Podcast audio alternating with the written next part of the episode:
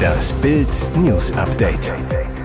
Es ist Donnerstag, der 10. November und das sind die Bild meldungen Exklusiv der Einsatzbericht nach Tod von Radfahrerin, die Wahrheit über die Schuld der Klimaradikalen.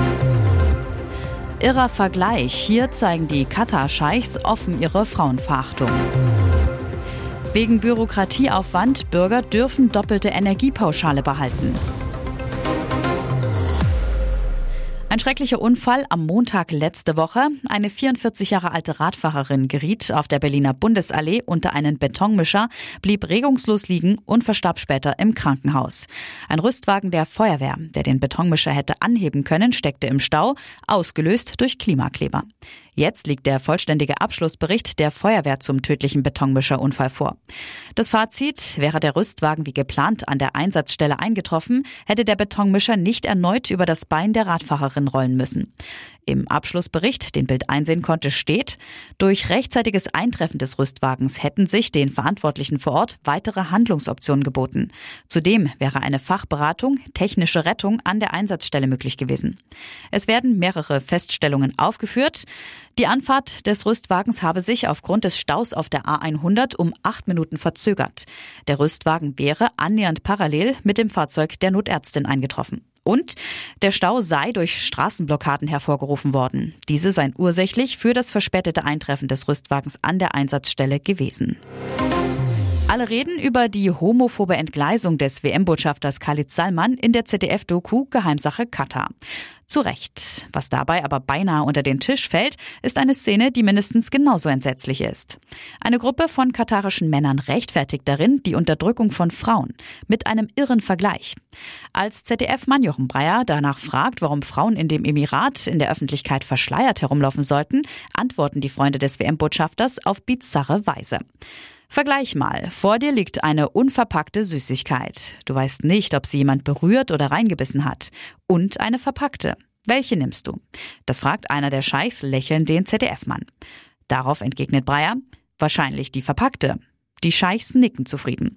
Doch der Journalist stellt sofort klar, aber Frauen sind ja keine Süßigkeiten. Den erniedrigenden Süßigkeitenvergleich, den die Männer zur Rechtfertigung der Verschleierung heranziehen, gibt es seit vielen Jahren. Er kursiert auch auf islamistischen Webseiten. FDP-Vize Johannes Vogel kommentiert die Szenen deutlich auf Twitter. Frauen sind keine Süßigkeit, Homosexualität ist kein geistiger Schaden. Aber die WM-Vergabe nach Katar ist und bleibt ein schwerer Fehler. Viele Rentner und auch Studenten bekommen im Gegensatz zur Erwerbsbevölkerung die Energiepreispauschale doppelt ausgezahlt. Jetzt der Vorbild, die Regierung wird das zu viel ausgezahlte Geld wegen des bürokratischen Aufwands nicht zurückfordern. Experten aus dem Finanzministerium bestätigten dies nach Bildinformationen bei einem Fachgespräch. Grund für die Entscheidung? Die Verwaltungskosten, die anfallen würden, um Doppelzahlungen zu identifizieren und zu revidieren, würden die aktuellen Mehrausgaben übersteigen. Eine Korrektur macht also wenig Sinn.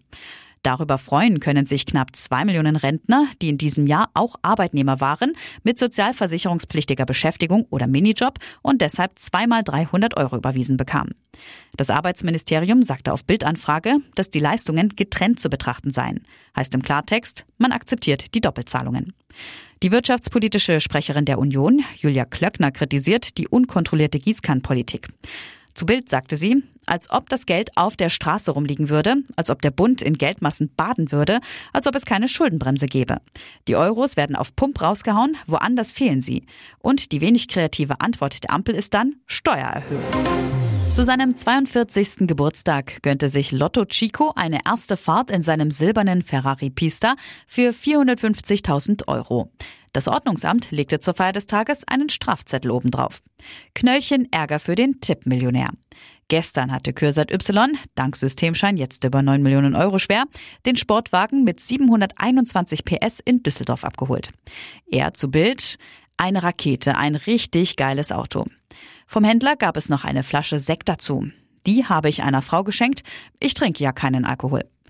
Die erste Ausfahrt als Superreicher ging in die Heimat. Doch dann Stau in der Dortmunder Nordstadt, Fliegerbombe entschärft. Ein Halt an seinem Stammcafé, das ihm jetzt auch gehört, war für Chico trotzdem Pflicht. Die Nobelkorosse mit den schicken roten Streifen stellte er kurzerhand mitten auf der Straße ab. Sofort zur Stelle, zwei Ordnungsamtsmitarbeiter.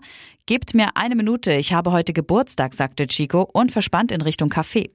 Doch die Stadtmitarbeiter hatten wenig Nachsicht, holten Handy zum Fotografieren und Maßband raus. Ein wütender Chico.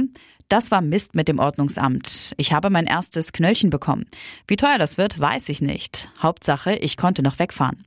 Für den Abend hatte er eigentlich einen Besuch im Steakhouse geplant. Stattdessen wurde artig zu Hause gegessen. Es gab Chicos Lieblingsgericht, Mama hat gekocht, Weinblätter und Reis.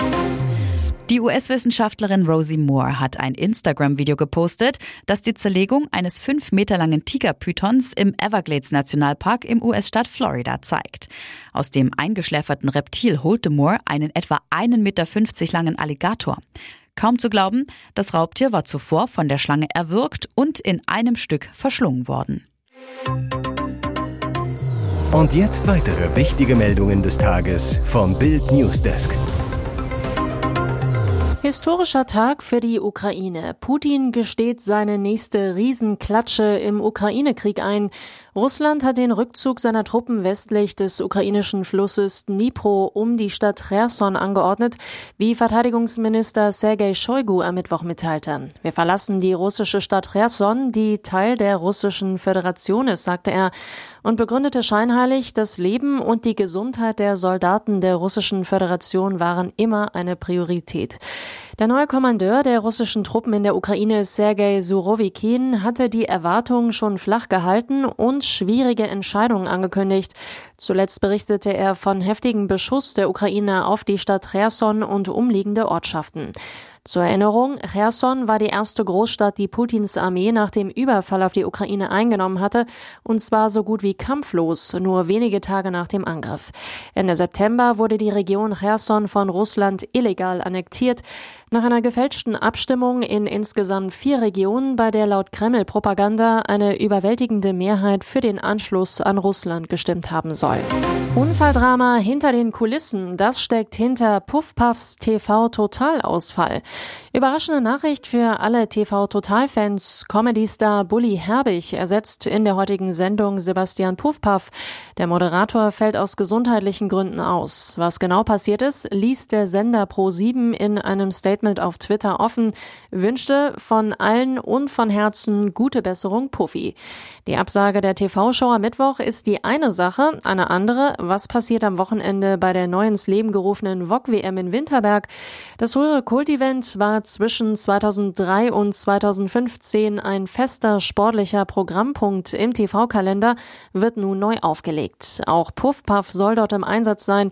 Scheinbar kam ein Unfall abseits der Rodelstrecke dazwischen. Wie Bild aus Senderkreisen hervor, hatte Puffpuff am frühen Montagmorgen einen Crash mit dem Fahrrad. Dabei soll er sich vier Rippen gebrochen haben. Zwei Superreiche haben sich gefunden. Deutscher Milliardär liebt deutsche Millionenerben. Es ist die neue Jet-Set-Liebe. Milliardär und Kunstsammler Friedrich Christian Mick Flick und Katharine Burda sollen sehr glücklich miteinander sein, erzählen gemeinsame Freunde Bild. Das Paar war demnach auch schon gemeinsam im Urlaub und schwebt auf einer rosa Wolke. Beide entstammen großen, wichtigen und reichen Familien. Der Großvater von Mick Flick, Friedrich Flick, war Gründer eines Stahl- und Steinkohlekonzerns. Katharine Burda ist die Tochter von Franz Burda Junior, Miterbe des Millionenvermögens seines Vaters, des Verlegers Franz Burda Senior. Trägt der Politikersohn wegen Papa eine Waffe? Was macht der Student mit der Waffe in der Uni? Am Dienstag hat die Polizei einen 18-Jährigen aus einer Vorlesung in der Ludwig-Maximilians-Universität in München geholt. Er durfte die Waffe tragen, besitzt den kleinen Waffenschein. Löste politischer Streit das Gefühl von Bedrohung bei dem Studenten aus? Er hat in seiner Heimat Kronach in Bayern gesehen, wie heftig Angriffe in der Öffentlichkeit werden können. Hintergrund die Diskussion um einen Nationalpark im Frankenwald 2017. Sein Vater, der Abgeordnete Jürgen Baumgärtner, war dafür. Er wurde deshalb hart und heftig von der Landbevölkerung attackiert. Auf Veranstaltungen wurde er immer wieder ausgepfiffen und beschimpft. Weitere spannende Nachrichten, Interviews, Live-Schalten und Hintergründe hört ihr mit Bild TV Audio. Unser Fernsehsignal gibt es als Stream zum Hören über TuneIn und die TuneIn-App auf mehr als 200 Plattformen, Smart Speakern und vernetzten Geräten.